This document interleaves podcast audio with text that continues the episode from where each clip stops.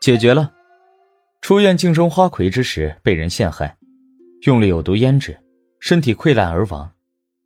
林妹儿排练舞蹈时，道具出了问题，从台上跌落，脑袋撞到了坚石上面死了。裴玉淡淡的说着，也埋在了顾阮的颈间，深深的吸入一口气，闻着顾阮身上淡淡的幽香。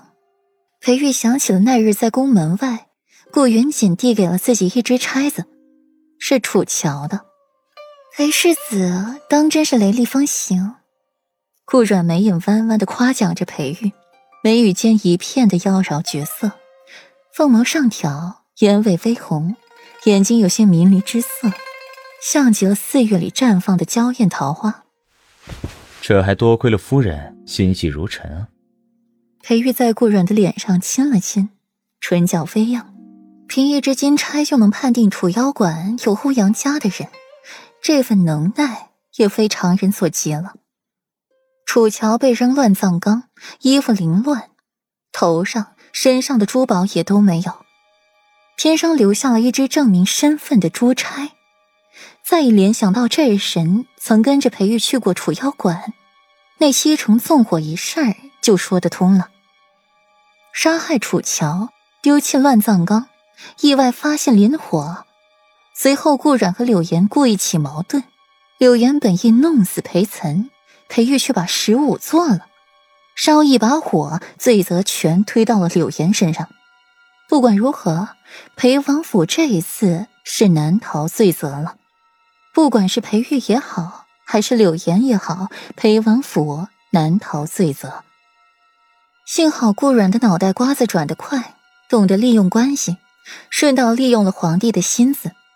欧阳家和裴家积怨已久，皇帝先入为主，就会认为欧阳家嫁祸裴家，而自己刚才错怪了裴家，必然心起愧疚，不会责罚裴家，反而更加宠爱裴家。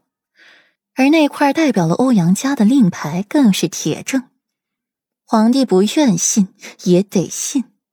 哼那是自然，顾阮傲娇的撇过头，自然聪明，而且心细如尘。只是你把欧阳家的两块明妆拔了，他还会送暗装来的，到时候防不胜防。顾阮蹙起眉，替裴玉想着。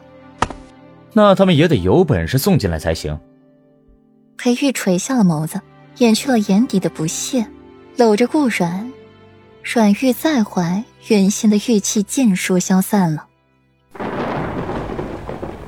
闷热的夜，令人窒息，一道道闪电划破了漆黑的夜幕，沉闷的雷声如同大炮轰鸣，令人忌恐。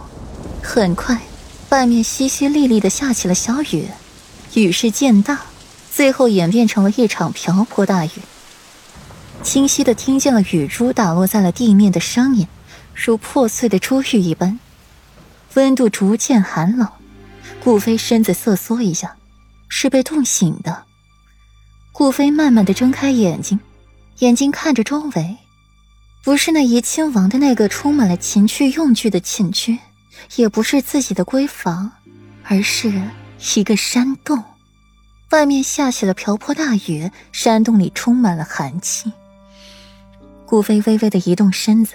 就传来了一阵钻心的疼，尤其是后背，顾飞觉得自己的后背湿乎乎的、黏腻腻的，想来该是被鲜血浸湿了。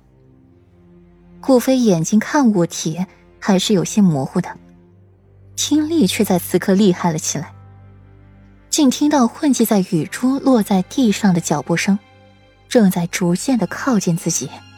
顾飞强撑起身子。睁开眼睛，努力的去看来人，只看到了一抹紫色的影子。随着来人走进了顾飞，才看清楚来人长什么样子。他身穿一件苍紫色织金锦袍子，腰间绑着一根深蓝色郭纹大带，一头鸭色的头发，有着一双深不可测的眼眸，体型修长，当真是气宇轩昂，飒爽英姿，正是他的大哥。顾云锦，顾飞眼中出现了一丝惊喜，扯着破皮的嘴唇喊道：“大哥，声音沙哑，听起来就如老妪的声音不一，像公鸭嗓子一样难听。